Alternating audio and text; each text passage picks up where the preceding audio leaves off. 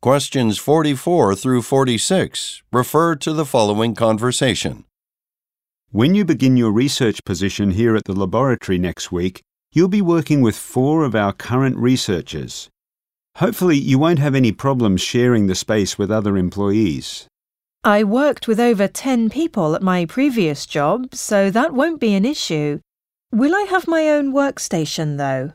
Oh, yes. You'll be given a private desk over there in the corner. If you need anything else, just let us know. We'll do everything we can to accommodate you. Actually, could you provide me with a filing cabinet? I have a lot of files to bring in next week, so it would be helpful to have a place to store them.